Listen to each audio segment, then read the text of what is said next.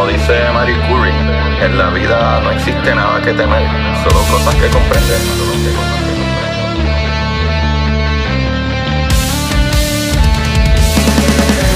Recuerden correr y buscar la manera de aprender que más le divierta.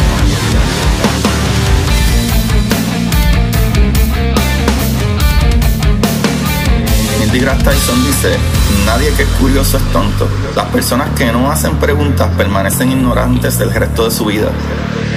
Y para ustedes, esto es curiosidad científica.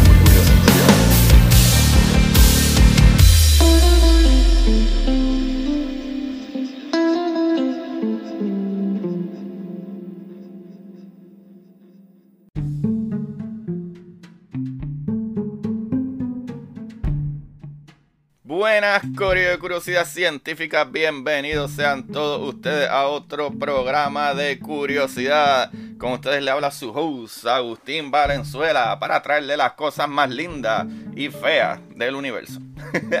o mejor dicho, cómo funciona el universo, les guste o no. Aunque a mí no me guste, aunque a ti no te guste, así esto funciona.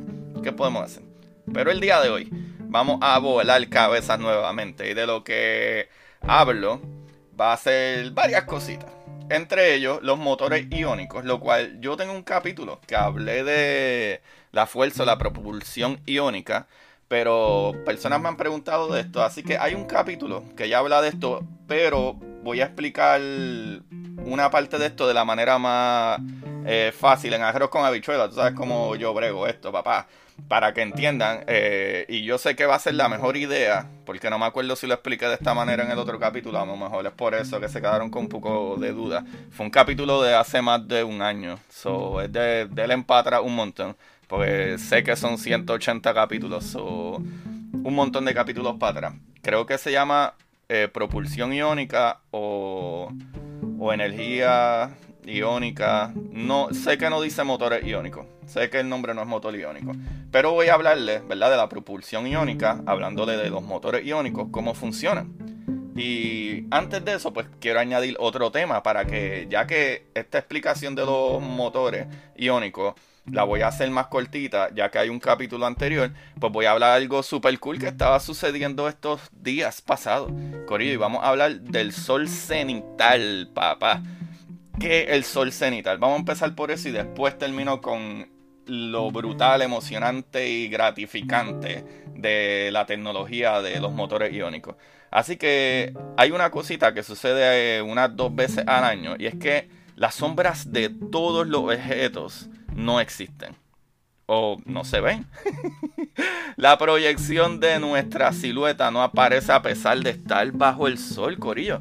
Esto se debe a la ¿verdad? al tránsito del sol cenital sobre nuestra superficie. Y ustedes dirán, el sol cenital, ¿pero qué es eso? Corillo, el sol cenital o el día sin sombra es un fenómeno que ocurre cuando la posición de un astro, ¿verdad? En este caso el Sol, está colocado de una manera completamente vertical sobre la superficie de la Tierra, ocupando, ¿verdad? Su punto más alto, conocido como el cenit.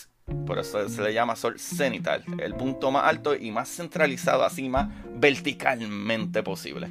Eh, en ella, ¿verdad? Los cuerpos no poseen eh, una sombra prolongada, ¿verdad? Una sombra bien grande, solo debajo de estas, ya que el Sol se encuentra encima. Sin embargo, los objetos cilíndricos y, ¿verdad? y, cónicos eh, no presentan ningún tipo de sombra, ¿verdad? Ni proyección de su silueta durante algunos segundos más o menos, creo que no llega ni al minuto. Pero es más o menos así, o puede ser, puede ser que tarde un poco más de un minuto. Pero esto ocurre dos veces al año y solamente es perceptible en la zona que se encuentra al sur del trópico de, de Cáncer o al norte del trópico de Capricornio, siendo sumamente importante para culturas ¿verdad? aborígenes y civilizaciones antiguas, sobre todo ¿verdad? En, la, eh, ¿verdad? la astrología maya, pero también es básicamente algo súper importante para la astronomía antigua, para lo que es, algo real. Aunque antes los mayas creían también en astrología y esas jodiendas, lo cual no es real. Pero, anyway, esto ocurre especialmente durante el mediodía, ¿verdad? Normalmente durante abril por ahí más o menos, realmente sucede unas dos veces al año. So, el sol cenital proviene de la palabra zenit, que a su vez, ¿verdad? Eh, deriva de la lengua árabe, traduciéndose como dirección de la cabeza o camino encima de la cabeza. En la astronomía es la línea vertical que forma un astro cuando se encuentra en su punto más alto y formando una vertical perfecta sobre la superficie de la Tierra. O sea, está perfectamente apuntado, ¿verdad? En dirección hacia arriba, de donde tú estés. O sea, que básicamente, eh, en este caso, ¿verdad? En el caso del Sol cenital es cuando este se sitúa justo encima del ecuador y sus rayos caen de forma directamente perpendicular. O sea que no se va a ver la sombra en lo absoluto. Ese es el sol cenital en este caso. Y eso está súper brutal, Corillo. Para los que no sabían, sol cenital es eso, es cuando el sol está en su posición más alta, en esa área del ecuador. Eh, y está completamente ahí, vertical, completamente perfecto, que alumbra para todos lados y por unos segundos, maybe un minuto, no se pueden ver sombras. para que ustedes vean, papá. Así que René Calle 13 está al garete. La sombra no todo el tiempo está contigo. Las sombras, las sombras. Eh, ustedes saben de qué canción yo hablo. Corillo. Esto que vamos a seguir hablando es el, los motores iónicos. En verdad esto está tan brutal. A mí me encanta el ingenio humano. Ah, es que es tan brutal cuando tenemos el conocimiento de cómo funciona la física y luego ponerlo en una idea de ingeniería tan bella, tan brutal, ¿sabes? Eso a mí me vuela la cabeza, ¿sabes? Comencemos por, ¿verdad? Por el significado o descripción y luego vamos poco a poco explicando la ciencia detrás de esto. ¿Qué es un eh, propulsor de iones o motor iónico? Esto es un tipo de propulsión, Corillo, espacial que ¿verdad? utiliza un haz de iones, o sea, molécula o átomo, con carga eléctrica. ¿Qué tú me dices, Agustín? Que estamos hablando de naves espaciales. Sí, chavalito, así como se escucha, estos son motores que se utilizan en las sondas, ¿verdad? O naves espaciales. Y lo cool con esto es que al no tener que utilizar eh, combustible líquido o sólido, ¿verdad? Como los cohetes que utilizamos ahora mismo, sería más eficiente en peso. ¿Sabe? Lo cual es uno de los problemas más grandes que tenemos ahora mismo, ¿sabe? En el transporte espacial, eh, lo cual pone un costo de alrededor de 10 mil dólares el llevar una sola libra al espacio, Corillo, así como lo escuchan mis amores, ¿sabe? Y, y esa es la diferencia de estos motores iónicos.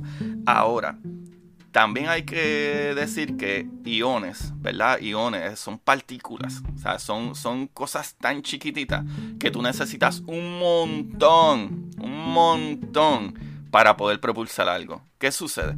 Nosotros aquí en la Tierra tenemos gravedad, gravedad 1, que para salir del planeta igual todavía necesitamos la propulsión que llegue a una velocidad, ¿verdad? A G1, ¿verdad? Propulsarnos de esta gravedad que tenemos para poder salir al espacio. O sea que, eh, en teoría, esto está súper cool, los motores iónicos, pero todavía no tenemos así motores iónicos que puedan, ¿verdad? Literalmente propulsarnos del planeta. Ahora, fuera del planeta ya son otros 20 pesos, papá. Así es, papá. Estos motores iónicos no ¿verdad? No necesitarían de combustible tan pesado, ya que utilizaría electricidad de cualquier fuente, ¿verdad? Ya sea nuclear, gases como el xenon. Y ustedes dirán, ¿cuán especial puede ser ese tipo de gas, ¿verdad? Un gas así. Pues no es tan especial, Corillo. ¿Por qué? En casi todas las nuevas bombillas de los carros que, se utilizan, eh, ¿verdad? Este gas para hacer la ignición de, esa bombilla, Corillo. Eso sí, es algo súper común. las bombillas de los carros los tienen, ¿sabe? Y obviamente, pues cosas que puedan irradiar, o sea, material eh, nuclear, eh, ¿verdad? Y en otras cositas más así que podamos sacarle energía que no sean, ¿verdad? Materiales líquidos o sólidos pesados como el combustible que utilizamos en, en las naves hoy en día. Pero en general lo que hacen estos motores, ¿verdad? Para que entiendan, y creo que esta es la pregunta que mucha gente me seguía haciendo, es que creo que tengo que explicar esto primero. Eh, estos motores, eh, lo que están utilizando estas partículas y dispararla a velocidad. O sea, básicamente esto es lo que hacen. Igual que la propulsión de un cohete regular, pero en vez de fuego, pues partículas. Qué bello esto, ¿verdad? Pues sí, mis amigos. Aquí tendríamos que conocer que se le llama ionización al proceso donde un átomo gana o pierde electrones. ¿verdad? Pierde partículas. O sea, se ioniza un átomo. Y esa partícula, ¿verdad? El electrón, si podemos poner en este caso, pues sale volando pues también sabemos que la electricidad no es otra cosa que electrones que se mueven en, un átomo, ¿verdad? O de un átomo a otro. Así que conociendo esto, ¿verdad? Que los iones o algo que se ioniza es algo, ¿verdad? Una partícula que pierde partículas, electrones, y conociendo que esta a su vez, ¿verdad? El electrón es básicamente la electricidad que corre por un objeto, creo que se les va a hacer mucho más fácil entender cómo funciona. So, para entender cómo funciona eh, el motor, ¿verdad? Iónico en una nave, entonces sería, ¿verdad? Una mejor explicación decir que hay varios tipos de motores iónicos, aunque todos funcionan bajo la misma idea, que sería esta. La energía eléctrica generada por una fuente ¿verdad? En, en, el interior de la nave crea campos magnéticos con los que se ionizan pequeñas cantidades de gases y como resultado estos iones de estos gases salen expulsados a gran velocidad del motor, ¿verdad? Dando propulsión a la nave. ¡Qué brutal! Les dije que esto estaba súper. Corillo, el conocer la ciencia y estudiar el partícula y su comportamiento abre puertas a cosas como esta y eso está súper brutal. Esto me alegra tanto. Esto está súper exagerado. Ahora, ¿qué tan probable es que esto funcione? Pues Corillo, 100%. sí, Corillo, hemos utilizado estos motores en misiones de años, ¿sabes? Como las misiones tan, tan, tan. La CERT, SERT, la primera nave espacial que utilizó esta tecnología fue la CERT 1 eh, fabricada en el Space Electric Rocket Test y lanzada el 20 de julio de 1964 van muchísimos años, más de 60 años que estamos utilizando esto. Seguido de CERT 2, lanzada el 3 de febrero de 1970. Luego de ahí, Deep Space 1. O sea, la NASA desarrolló un propulsor eh, iónico eh, denominado N-STAR para, ¿verdad? Este, utilizarlo en misiones interplanetarias. El propulsor se probó con la sonda espacial Deep Space 1, lanzada en 1998. Habían desarrollado el sistema de propulsión iónica de Xenon o XIPS para mantener en órbita a los satélites geoestacionarios. Luego, Smart 1. Durante décadas, la Unión Soviética utilizó un propulsor de efecto Hall para mantener la órbita en su estación espacial Mir. La Agencia Espacial Europea utilizó el mismo tipo de sonda, Smart 1, lanzada en 2003. La sonda completó su misión el 3 de septiembre del 2006 en una colisión controlada con la superficie de la Luna. Luego de ahí, Artemis el 12 de julio del 2001, la Agencia Espacial Europea fracasó en el lanzamiento del satélite de comunicaciones Artemis. Eh, no alcanzó la órbita requerida. El suministro de propelente del satélite era suficiente para transferirlo a una órbita semiestable y durante los siguientes 18 meses se utilizó el sistema de propulsión iónica para su transferencia a una órbita geoestacionaria. Luego, papillo, Hayabusa, que es una de las misiones más brutales, más brutales. Esta misión, Corillo, viene incluso de camino con muestras, Corillo, con muestras de asteroides, ¿verdad? De, de, fuera de nuestro sistema. Digo, fuera de nuestro planeta, ah, pero básicamente la verdad en, en la correa de asteroides. ¿sabes? Y esta, esta ¿verdad? Esta misión, Hayabusa, que está súper brutal, eh, de la agencia japonesa de exploración aeroespacial, se lanzó en 2003 y se acercó con éxito al asteroide eh, 25143 Itokawa. Permaneció en sus inmediaciones durante algunos meses para la reconocida demuestra e información estando ¿verdad? Eh, propulsada por cuatro motores iónicos de xenon. La sonda dispone de una mejilla de material compuesto que es resistente a la erosión. Después Corillo. y esta es de las más bellas. Dawn. La sonda Dawn, ¿verdad? La nave Dawn fue lanzada el 27 de septiembre del 2007 para explorar el asteroide Vesta que llegó el viernes 15 de julio del 2011 o sea, se lanzó en el 2007, llegó el 2011. Eh, y entonces, ¿verdad? Después de ahí se lanzó al planeta enano Ceres, al que llegó en el 2015, tras partir de Vesta en el 2012. Para alcanzar su objetivo, utilizó tres motores iónicos herederos del motor Deep Space 1 y ¿verdad? realizando un recorrido de forma de espiral. La sonda terminó su misión el 1 de noviembre del 2018, ¿verdad? según comunicó el JPL, el NASA JPL. Después de ahí el GOCE, GOCE o GOCE, el 17 de marzo del 2009, la Agencia Espacial Europea lanzó su satélite explorador de la circulación oceánica y del campo gravitatorio o GOCE eh, ¿verdad? Por su sigla en inglés, Gravity Field and Steady State Ocean Circulation Explorer, que utiliza un propulsor de iones para contrarrestar los efectos del eh, rozamiento con la atmósfera causado, ¿verdad? causados por la baja altura de su órbita. O sea que el GOCE, este satélite, está en órbita baja, pero ¿qué sucede? Como está tan bajito, la atracción un poco más y tiende a tratar de meterse en la atmósfera. estos motores iónicos lo mantienen estable ahí arriba. Luego de ahí, Corillo, el AEHF-1, el satélite militar estadounidense lanzado en el 2010, emplea, al igual que el satélite europeo Artemis, propulsión iónica para mantenerse en órbita terrestre a través de un propulsor de efecto Hall.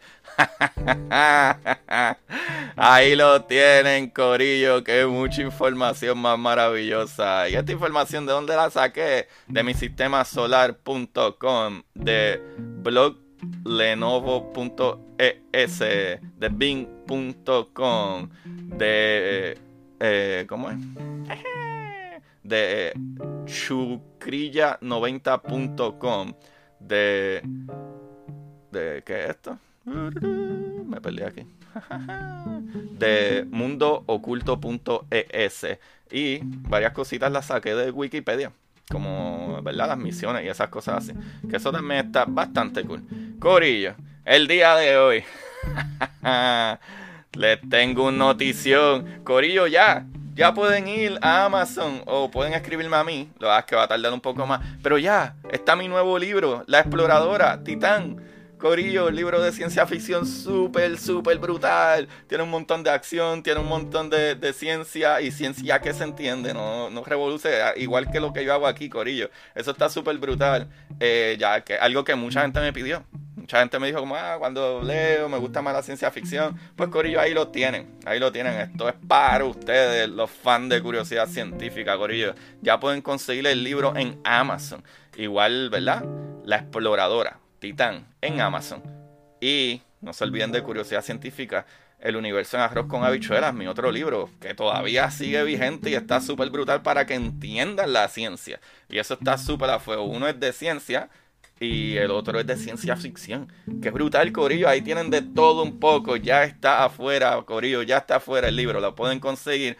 Y los que lo quieran autografiado o, ¿verdad?, dedicado, pues me pueden escribir a mí eh, lo único es que a lo mejor tarda alrededor de un mes en lo que a mí me llegan mis copias. O sea, las copias que yo pido para hacer estas mismas cositas, eh, pues tardan más. Así que, pero si lo quieren ahora ya, que les lleguen dos o tres días, eh, o algo así, más o menos. Sé que llega como en menos de una semana, más o menos, usualmente. Pues vayan ahora mismo a Amazon y consigan mi nuevo libro, La Exploradora Titán. La Exploradora Titán. Y mi libro, Curiosidad Científica, el universo en arroz con habichuela, y para todos aquellos otros que quieren ayudarnos. Corillo, número uno, gracias por darle play. Sí, es más, aunque no les guste esto, denle en play y después váyanse y déjenlo ahí en play y bajarle en el volumen, pero para que me cuente el play. no, mentira, quiero que lo escuchen y quiero que aprendan cositas maravillosas. Pero me ayudaría un montón si le dan un rate en Apple y donde le puedan dar un rate y que lo compartan. Por favor, compartan estos capítulos y eso no les cuesta nada. Y a los que quieran darle un poquito más, están mis libros, que pueden comprarme los libros y me ayudan un montón. Número uno y número dos eh, también pueden eh, hacer un donativo de una vez, que me pueden escribir en las redes sociales. Decirle, mira, ¿tienes PayPal? Y yo, pues sí. Y eso está súper cool. Y me ayuda un montón porque estos programas no son gratis. Y ni siquiera hacer los libros es gratis. cuesta dinero hacerlo. Y pues, un riesgo que yo me tomo en publicar libros que me cuesta dinero publicarlo. Para tratar de venderlo, ¿sabes? Y créanme, es un súper muy buen producto. O sea, yo doy fe de que es un muy, muy buen producto. Pero, como les dije, y a aquellos que les sobre un poquito más, pues pueden ir aquí en el link en la descripción y ayudarnos mensualmente desde 99 centavos al mes. 4.99, 9.99, lo que ustedes puedan. Y nos ayuda un montón. Así que búsquenme en las redes sociales como Curiosidad Científica Podcast. En Instagram, Curiosidad Científica, Twitter y todas esas cositas así. Y como siempre, busquen la manera de aprender que más le divierta. Chequeamos, Corillo. Bye bye. Y para ustedes, esto es curiosidad científica.